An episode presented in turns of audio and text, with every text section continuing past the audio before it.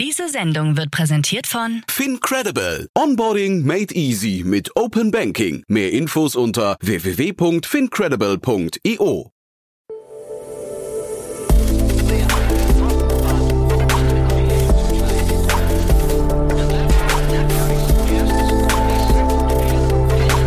Startup Insider Daily. Investments und Exits. Herzlich willkommen zu Startup Insider Daily. Mein Name ist Jan Thomas und das ist unser Format Investments und Exits. Ihr wisst ja, wir sprechen hier jeden Tag mit den wichtigsten Investorinnen und Investoren aus Deutschland und diskutieren mit ihnen über Finanzierungsrunden und über Exits und über alles, was durch die Investorenbrille wichtig ist oder wichtig sein könnte, wichtig wird. Und heute habe ich mal wieder gesprochen mit Daniel Wild und das war wirklich ein tolles Gespräch. Werdet ihr gleich selbst hören, denn wir haben über zwei große Themen gesprochen. Zum einen haben wir über einen, ja, ich sag mal im weitesten Sinne Trade Republic oder Robin Hood Konkurrenten gesprochen, der eine riesen Runde abgeschlossen hat. Und dann haben wir gesprochen über ein Herzensthema von Daniel und mir, nämlich über den Gaming-Markt. Und da ist etwas passiert, das haben wir beide, glaube ich, so nicht kommen gesehen, haben uns auch beide so ein bisschen die Augen gerieben, weil wir nicht wussten, wie kann das eigentlich sein, dass so ein Unternehmen so eine Runde abschließt. Und ich glaube, das war jetzt genug Aufbauen eines Spannungsbogen. Freut euch einfach auf ein tolles Gespräch. Hier kommt Daniel Wild von Mountain Alliance. Werbung.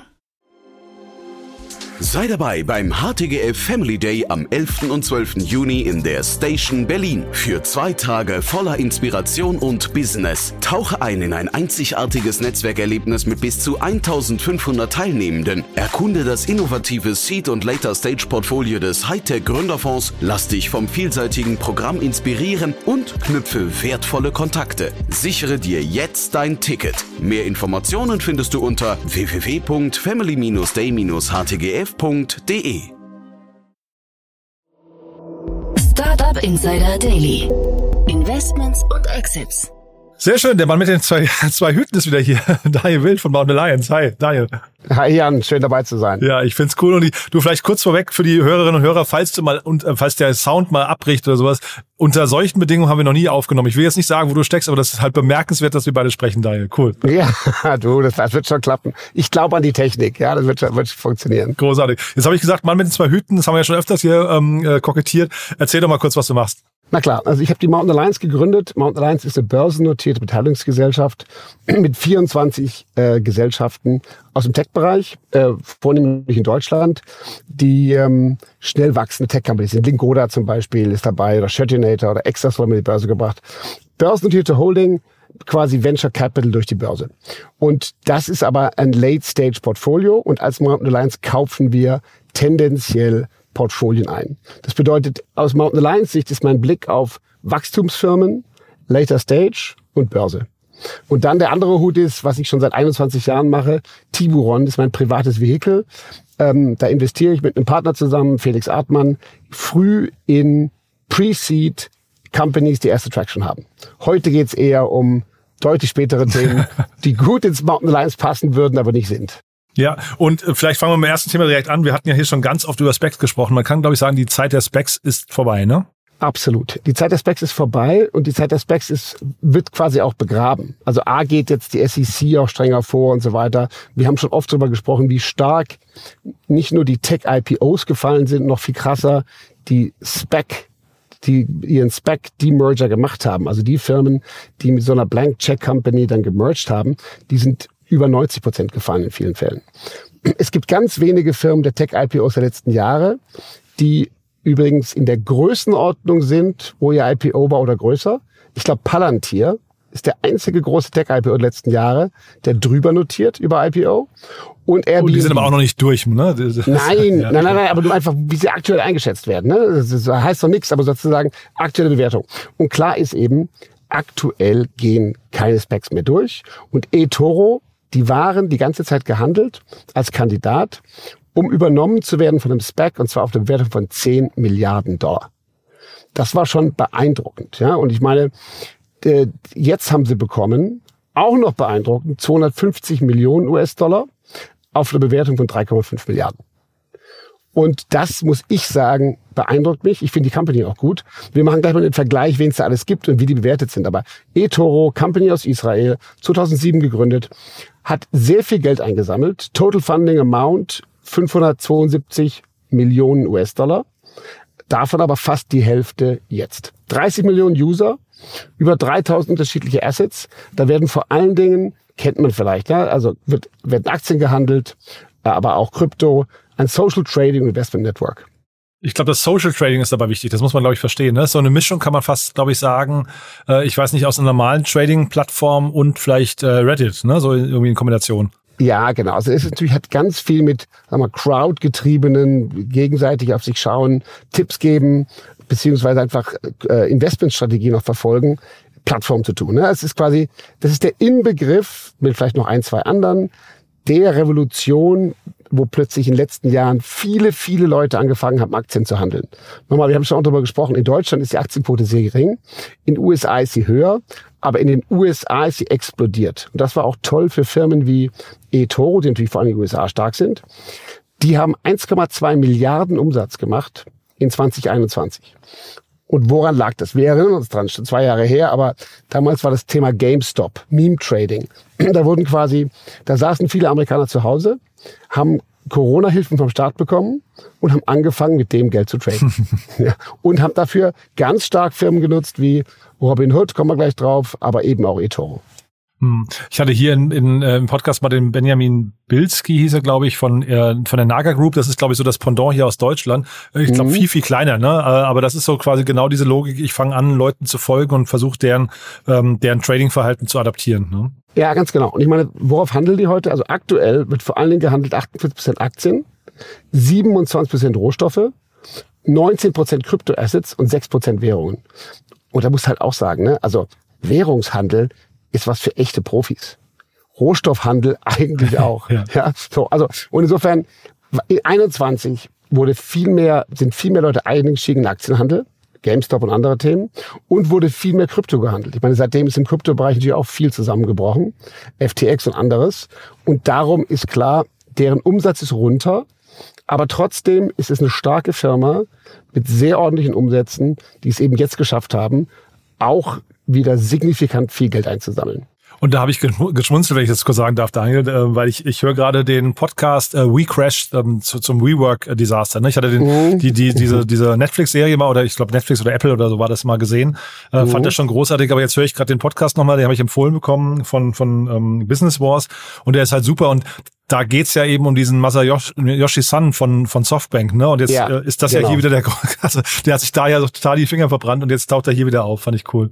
Ja, absolut. Sagen wir so. Und, und Softbank ist natürlich ein Rieseninvestor. Ich meine, der hat natürlich das, ich glaube, 150 Milliarden in Softbank Vision Fund 1 und 2.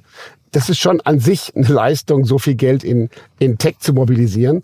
Aber natürlich, ich meine, dass die in sowas reingehen, ähm, die müssen natürlich auch große Tickets schreiben, sonst funktioniert es für so einen Fonds nicht. Und äh, dennoch musst du sagen, das ist, du, also ich bin sicherlich auch viel gelernt. Ne? Das ist jetzt Softbank Vision Fund 2. Die neue Finanzierung ist als Advance Investment Agreement strukturiert. Aha, ja? was heißt das? Also da, wird, da zahlen Investoren im Voraus für Anteile, die später zugeteilt werden. Die Bewertung kann sich dadurch aus wieder ändern. Ach ja. ja also das habe ich nie gehört. Spannend. Nee, ich ja. auch nicht. Ich, das, da wollte ich sagen, weil wir kennen alle Convertibles und Tausend und Caps und Floors und so. Ne? Aber hier Advanced Investment Agreement, ich würde sagen, das ist ein deutliches Zeichen für, wenn es gut läuft, ist für alle gut. Aber wie bei vielen Finanzierungen der letzten sechs bis zwölf Monate, auf vermeintlich hohen Bewertungen sind vor allem die abgesichert, die zuletzt reinkommen. Ist das ein, aber ganz, ganz kurz sagen, ist das ein Modell, was wir jetzt in Zukunft öfter sehen könnten, meinst du? Weiß ich nicht. Also ich habe das jetzt, darum nenne ich es jetzt, ne, weil ja. ich das erste Mal gesehen habe. Vielleicht haben andere, die hier zuhören, schon oft gesehen. Würde mich über, über, über Zuschriften freuen. Aber am Ende ist es so, dass ähm, vieles von dem, was neu kommt in solchen Phasen, sich bei uns ziemlich schnell durchsetzt. Ne? Auch Saves gab es bei uns früher nicht, gibt es bei uns inzwischen auch und und so weiter. Ja, also insofern, ich kann mir das gut vorstellen, wenn das vor allen Dingen, wenn ich mir vorstelle, dass es eine bessere Art für Investoren ist, die zukünftige Bewertung abzusichern, als vielleicht in einem typischen Convertible mit Cap und Floor. Und trotzdem nochmal so die Abgrenzung jetzt zu den, ich sag mal hier Trade Republic und Robin Hood und so weiter, würdest du sagen, von den Bewertungen her, also äh, Robin Hood kennt man irgendwie, weil es Public ist, äh, Trade Republic war, glaube ich, das letzte Mal, äh, ich glaube, fünf Milliarden war die Bewertung, ne? Ähm, würdest du sagen, das ist jetzt eine Bewertung, die hier nachvollziehbar ist? Ja, ich würde sagen, die liegen hier ziemlich gut im, im sagen wir mal, im oberen Feld. Ne? Also eToro, erstmal, die oft schon zugehört haben, wir vergleichen ja hier oft in unserer Diskussion Public und Private Valuations also Börse und Nicht-Börse und USA und Europa oder Deutschland. Und da kann man jetzt hier vier Firmen vergleichen, wo man diesen ganzen kompletten äh, Vergleich ziehen kann. eToro, nennen wir mal international amerikanisch, auch wenn sie aus Israel kommen, haben jetzt eine Bewertung von 3,5 Milliarden und gerade jetzt Geld bekommen. Das ist eine private internationale. Jetzt machen wir mal das krasse Gegenteil auf der anderen Seite des, äh, des Spiels.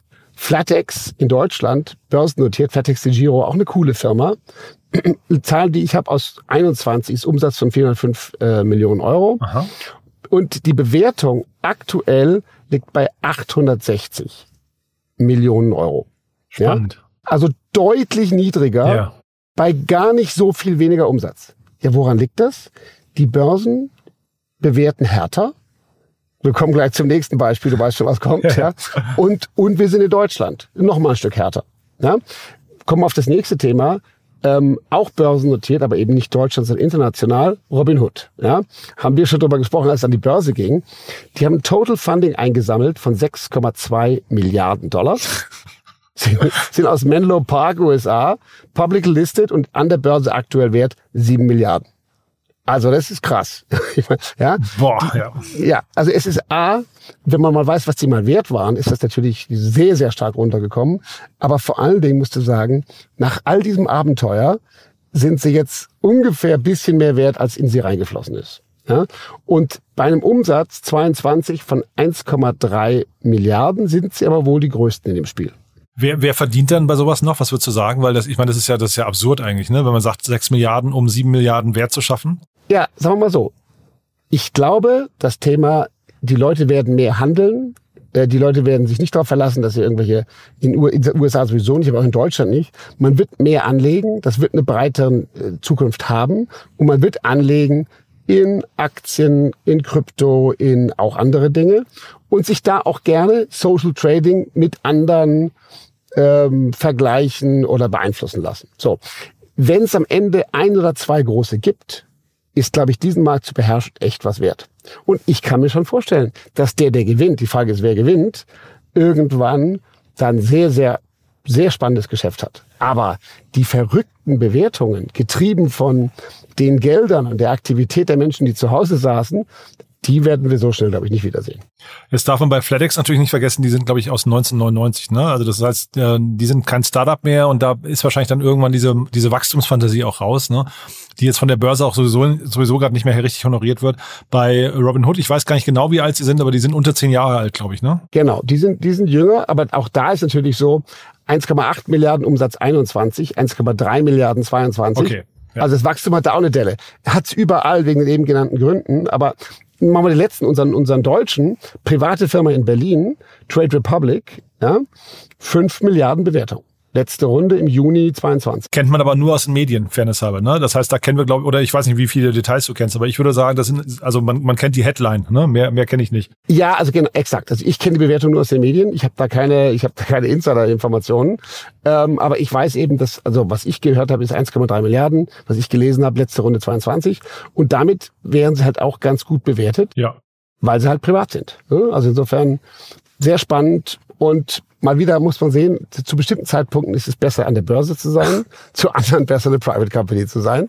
Und auf jeden Fall ist es, glaube ich, in der aktuellen Zeit gut, wenn man weiß, wo man Geld verdient. Wenn man Geld aufnehmen muss zurzeit, ist das, glaube ich, sehr, sehr teuer. Und es ist wirklich krass zu sehen, finde ich, wie der Unterschied zwischen 2021 und heute ist in bestimmten Märkten. Ne? Ich finde, das ist jetzt ja. hier so ein Markt, wenn man das ja. mal vergleicht, hier gerade bei, bei eToro, das ist schon, schon heftig. Ne?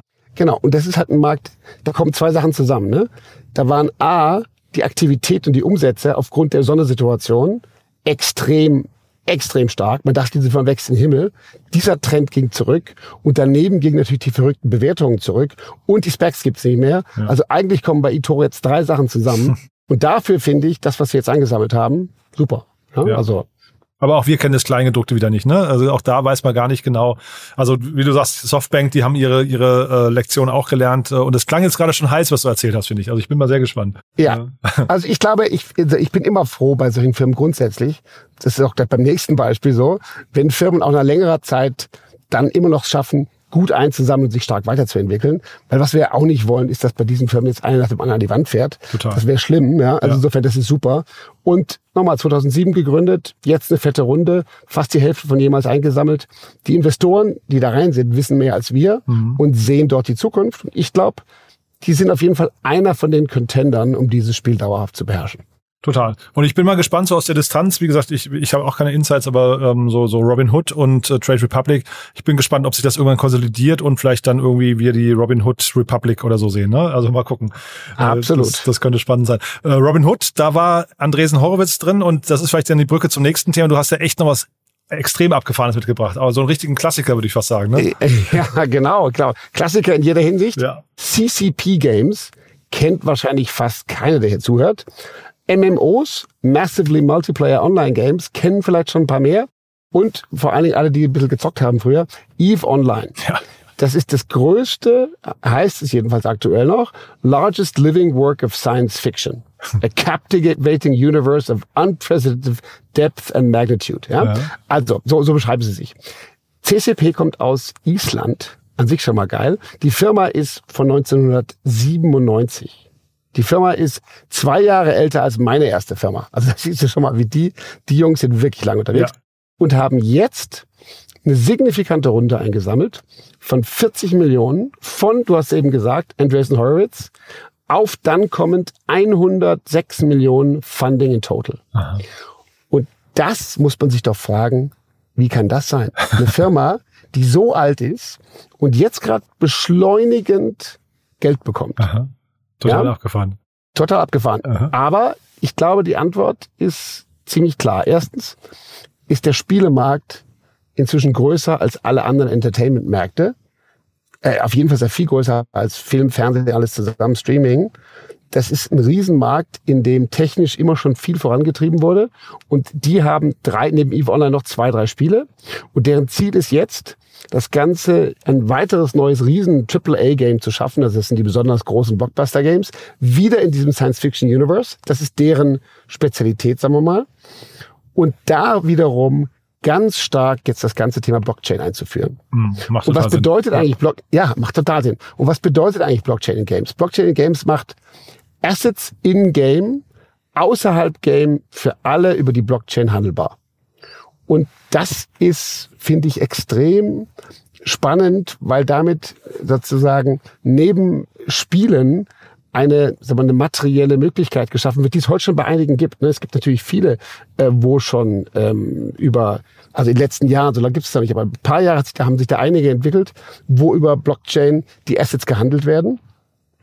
Das ist aber, ähm, wenn man jetzt überlegt, dass das das definierende Genre wird im Science-Fiction-Bereich, wo du quasi dann, keine Ahnung, Planeten, Raumstationen oder, oder Rohstoffe dort handelst und das Ganze auf der Blockchain abbildest, ist sehr spannend. Ja? Und man sieht das in anderen Spielen, dass da kommt super signifikant viel Umsatz aus diesen Spielen. Beispiel Counter-Strike. Haben auch ein anderes sehr berühmtes Spiel, ne? hatten acht- 600.000 aktive Spieler im März, aber der Skin-Markt, der auf der Blockchain läuft, ist über eine Milliarde wert. Wirklich? Ja, Wahnsinn. aktuelle Zahl. Ja? Wahnsinn. Aha. Also insofern, nochmal, nochmal, ich sage es auch für die Menschen, die hier zuhören, die vielleicht sagen, Spielen, das ist doch irgendwie ein Nischenquatsch. Ich weiß gar nicht, ob es jemand das gibt, der, da- der diesen Podcast der das denkt, ja, aber ähm, es ist natürlich so, dass hier, ich habe meine beste Story war früher, vor, vor zwölf Jahren, wenn mich jemand fragt, was ich machte, da habe ich gesagt, ich handle Gold und Waffen.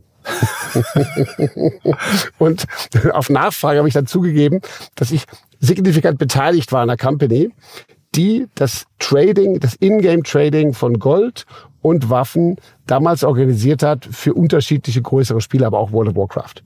Und de facto gab's Farmer und hat's verkauft an Spieler, die halt keine Zeit hatten, aber Geld. Und irgendwann wurde es abgedreht, weil das war eine, das war eine Ökonomie, die an den Spielen vorbeilief und die Publisher eigentlich nicht wollten. Dieses Ding gibt's auch gar nicht mehr. Aber das war ein echtes Business vor 10, 12 Jahren. Und jetzt ist es so, dass in all diesen Spielen sich diese Ökonomie nicht nur entwickelt hat, sondern dass sie sich quasi auf der jeweils eigenen Blockchain verselbstständigt. Also denkbar ist, dass du irgendwann auf die Idee kommst, Counter-Strike-Skins zu handeln, weil du glaubst, es ist ein gutes Geschäft, ohne das Spiel zu spielen. Gut, also das halte ich jetzt für relativ unwahrscheinlich, ja. Aber ich, ich kann dem ganzen Gedanken total folgen und ich war vorhin auf der Webseite von von CCP Games und habe so, also ich, ich habe lange nicht, ich, ich komme nicht mehr zum zum Spielen. Das ist leider, also ich bedauere das ein bisschen, weil ich habe einfach keine Zeit. Aber ich habe früher sehr sehr gerne gezockt, auch weil du gerade äh, World of Warcraft ange, angesprochen hast, habe ich mal so zwei Monate intensiv gespielt, habe es dann sofort deinstalliert, weil ich gemerkt habe, mir geht zu viel Lebenszeit davon. Und, und äh, nee, war wirklich krass damals. Und da habe umso mehr geschmunzelt, eben gerade auf der Webseite von dem, von dem, äh, von CCP ist zu lesen, wir möchten Spiele, wir möchten Welten schaffen, die bedeutungsvoller sind als das reale Leben. Das finde ich also einen geilen Satz, wo ich ja. gedacht habe, das ja. ist genau die Angst, die ich damals hatte, dass ich irgendwie mein Leben verliere, weil ich irgendwie in so einer Online-Welt verli äh, mich verliere, ja. Ja, genau, den Satz habe ich auch gelesen, aber genau darum fand ich dieses Thema auch so super, weil, guck mal, alle reden jetzt gerade davon, dass Zuckerberg mhm. für Facebook, eigentlich ja Meta, mhm. sagt, das neue große Ding ist AI und Metaverse wird so ein bisschen nach hinten verschoben. Ja? Hier entsteht quasi ein Meta-Universe. Ja. ja, es gibt jede Menge andere, aber in der Spielewelt passieren viele Dinge, die in anderen Bereichen erst noch passieren müssen, ausprobiert werden müssen. Die Ökonomien sind riesig, aber auch die Welten sind groß. Ob es jetzt sinnvoll sind, ist, dass wir als Menschen uns mit signifikanten äh, Anteilen unserer Zeit in diesen Welten verlieren, ist eine philosophische Diskussion. die, das wird sich also, ergeben, glaube ich, Daniel. Ich glaube, genau. das, können wir gar nicht aufhalten. Wenn es so ist, ist es so, ne? Genau. Und also ich persönlich glaube, die, also die, die Möglichkeiten sich daraus ergeben. Jetzt mal allein über Blockchain. Du bist ein begabter Spieler in irgendeinem armen Land und spielst so ein Spiel ganz hervorragend und gehörst plötzlich über Dazu musst du gar nicht E-Sports machen und in irgendwelche Ligen aufsteigen, sondern du spielst so ein Spiel hervorragend und verdienst damit richtig Geld. Ja, also dem Teil, da bin ich so ein bisschen skeptisch. Ne? Ich, ich kann diesem ganzen äh, Gaming-Sektor, den verstehe ich und den, ich kann dieser ganzen Leidenschaft auch sofort äh, was nach, äh, was abgewinnen. Äh, dieses ähm, irgendwie mit Dingen handeln, die dann irgendwie nur so einen virtuellen Wert haben, wo man dann möglicherweise auch, also, ne, wo es Gewinner gibt, gibt es ja auch Verlierer. Da bin ich so ein bisschen, bisschen skeptisch noch, ja. Aber ich, äh, ich glaube, das ist Teil der Spielekultur der Zukunft. Da bin ich total bei dir. Genau, und natürlich, also das, das, das Pay-to-Win-Problem, ja. das hast du als Gamer natürlich auch gekannt. Mhm, fand, genau. ich fand es immer schon nervig, wenn ich das gespielt habe und irgendjemand konnte oder man kann was kaufen, was einen Vorteil bringt ja, im ja. Game. Das macht eigentlich, genau. macht eigentlich keinen Sinn. Ja? Gleichzeitig ist das ja in gewisser Hinsicht, wenn die jetzt Spiele mehr und mehr Teile der echten Welt abbilden, da ist es ja leider auch so. So ist und die, die Frage Welt, ne? ist, ja, ja, und so ist die Welt und an bestimmten Zeitpunkten. Bei anderen Bereichen der Welt ist ja toll, wenn du einfach früh dabei bist. Ne? Und wenn jetzt was Neues hier entsteht und da sind bestimmte Leute früh dabei, also ich finde es einfach als technische Weiterentwicklung faszinierend. Total. Ja. Und ich finde faszinierend diesen Marathon, die diese isländische Company hinlegt. Ja, Island, das muss man halt nochmal sich auf der Zunge zergehen lassen, ne? Island. Eben. Ja. Mhm. Rainier Hadarsson und Sigurdur Anjolotsson. cool. Ich habe mich nicht getraut, hier, sie auszusprechen. Ja, ja genau. Ja, war auch wahrscheinlich Katastrophe. Aber die Jungs machen jetzt hier seit, äh, keine Ahnung, bald, bald 30 Jahren dieses Geschäft. Also, ja, über 25 Jahre dieses Geschäft. Und kriegen jetzt signifikant viel Funding um eine nächste neue Welt zu bauen auf der Blockchain von super angesagten Investoren. Ja. Ich glaube, die, die wissen, was sie tun. Und ich meine, sie wollen, sie wollen das in Technik stecken und in ein weiteres großes Spiel, Blockchain-based. Ich glaube, wir sehen auch an dem Beispiel, viele sagen jetzt aktuell wieder, na ja, ganze Blockchain-Thema und so. Es, es wird sich in vielen Bereichen mhm. ganz stark durchsetzen, unter anderem im Gaming. Ja, und ich kann wirklich jedem nur empfehlen, mal kurz auf die Webseite zu gehen. Man bekommt sofort Lust, das zumindest mal zu probieren. Ähm, vielleicht doch ganz kurz zu den Investoren, weil wir jetzt Andresen Horowitz erwähnt haben. Äh, Bitkraft ist auch dabei. Die darf man nicht vergessen, glaube ich, an der Stelle. Ne? Absolut. Ne? Der, der, ich glaube, wichtigste deutsche VC oder einer der weltweit wichtigsten VCs im Bereich Gaming, ne? E-Sports. Absolut. Finde ich auch super. Die sind jedes Mal dabei. Du siehst eigentlich kaum eine größere Gaming-Runde, wo die nicht dabei sind. Beeindruckend. Ja. Wirklich total. beeindruckend. Ja. Mensch, Daniel, du, ich merke, wir sind zwei Gaming-Fans hier äh, am Werk gewesen gerade. Aber hat echt großen Spaß gemacht, finde ich. Ja, ich glaube, wir behalten das mal im Blick. Mal gucken, was die mit ihren 40 Millionen Dollar machen. Ich kann, ich habe noch so richtig kein Gefühl dafür, aber wenn es eine neue Gaming-Welt wird, vielleicht probiere ich es auch mal aus, ja. Ja, genau. Und wir gucken mal in einem Jahr oder so, wer von uns weiter ist in dem, in einem von den Games. Wir suchen uns also Oder wir handeln einfach unsere Items auf der Blockchain. Ja, ja genau. Schauen wir mal. Cool, so machen wir das. Du, dann sag zum Schluss noch mal ein paar Sätze zu dir. Ne? Wer darf sich melden bei dir? Also, sagen wir mal so, jemand, der jetzt äh, ein cooles Blockchain-Game hat und ganz am Anfang steht, aber schon Traction hat, der ruft bei mir an oder schickt mir eine E-Mail unter, unter wildertiburon.de, weil das ist mein Early-Stage-Hut.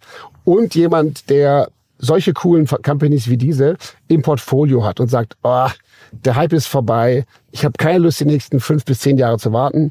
Dem kaufen wir als Mountain Alliance ein Portfolio ab. Ja, ist ja, ist ja viel Bewegung, gerade auch im Markt ne, mit Sitting Valley Bank und äh, Credit Suisse und sowas. Ne? Vielleicht, da kann man auch mal sprechen dann. Ne? Ja, ist aber so. Ich meine, da wird Secondary Deals geben einer Größenordnung, die natürlich unsere, unsere Möglichkeiten um mehrere Faktoren übersteigen. Weil das, das Spannende ist, in diesem Markt ist wieder richtig viel Umbruch. Das erinnert mich ans Jahr 2002 und auch ans Jahr 2010. Dieses Jahr wird wieder richtig viel neu verteilt und äh, da wollen wir möglichst viel dabei sein. Super. Daniel, lieben Dank, dass du da warst und ja, ich freue mich aufs nächste Mal. Ich mich auch. Bis dann, Jan. Bis dann, ne? Ciao. Ciao. Startup Insider Daily, Investments und Exits. Der tägliche Dialog mit Experten aus der VC-Szene. Ja, das war also Daniel Wild von Mountain Lions und ich habe es ja gesagt, es war ein tolles Gespräch. Zwei richtig coole Themen, zwei Themen, die wir beide so haben nicht kommen sehen. Äh, eToro auf der einen Seite, mega coole Leistung, so eine Runde zu so einer Zeit und dann der Gaming-Markt, ihr habt es ja gerade gemerkt, Daniel und ich, wir sind irgendwie begeistert von dem Markt und mir ist in dem Gespräch aufgefallen, wir besprechen das Thema Gaming eigentlich hier im Podcast viel zu wenig. Das ist so ein großer Markt und ihr habt es ja gerade gehört, es ist ein Markt, der einfach unglaublich viele Leute anspricht, unglaublich vielen Leuten gefällt. Von daher müssen wir, glaube ich, in der Zukunft ein paar mehr Schwerpunkte in diese Richtung nochmal setzen, um zu gucken, wie sich der Gaming-Markt verändert, vielleicht auch vor dem Hintergrund von Web 3 oder Blockchain und so weiter und so fort. Also ich fand's super cool, darüber gesprochen zu haben. Ich glaube, wir bleiben dran. Wir werden es ein bisschen verstärken in der nächsten Zeit. Und falls ihr jemanden kennt, mit dem oder der wir uns mal austauschen sollten dazu, dann sagt gerne Bescheid. Wir freuen uns immer über Vorschläge. Wir freuen uns auch immer über eure Weiterempfehlung. Und wir freuen uns, ich habe es ja gestern schon gesagt, über neue Abonnentinnen und Abonnenten für unseren neuen Newsletter. Wir haben ja einen Newsletter gelauncht zum Thema Investments und Exits. Den findet ihr auf unserer neuen Plattform www.startupinsider.de und dort einfach mal auf den Bereich Newsletter gehen und dann seht ihr schon, wir bauen da nach und nach verschiedene Newsletter-Kanäle auf. Unseren täglichen Newsletter kann ich ja eh nur jedem empfehlen, aber jetzt kommt, wie gesagt, einer zum Thema Blockchain und einer zum Thema Investments und Exits. Wenn ihr also ein bisschen tiefer eintauchen wollt in den Bereich, wir bauen das gerade auf und aus und freuen uns über neue Abonnentinnen, Abonnenten und über Feedback und über Weiterempfehlungen. Ja, von daher danke für all das und ansonsten euch danke fürs Zuhören. Einen wunderschönen Tag noch und hoffentlich bis nachher. Es kommen noch tolle Interviews, unter anderem unsere Reihe To Infinity and Beyond, also Blockchain, Krypto, DeFi und alles, was das Web 3 so hergibt, mit Kerstin Eismann und Daniel Höpfner. Heute mal ausnahmsweise ohne mich. Das ist auch eine spannende Premiere. Einfach mal reinhören, lohnt sich auf jeden Fall. Und ja, falls wir uns nachher nicht mehr hören, dann hören wir uns vielleicht morgen zum Media Talk. Am Sonntag, meine liebe Kollegin Annalena Kümpel mit unserem Read-Only-Format. Ihr wisst ja, wir haben einen Bücherpodcast, bei dem wir jede Woche Autorinnen und Autoren vorstellen, die Bücher geschrieben haben, die sich irgendwie an Startups oder die Unternehmerszene richtet. Ja, und falls all das nicht passt, dann hören wir uns spätestens am Montag wieder. Und dann wünsche ich euch an dieser Stelle schon mal ein wunderschönes Wochenende. Bleibt gesund und bis Montag. Ciao, ciao.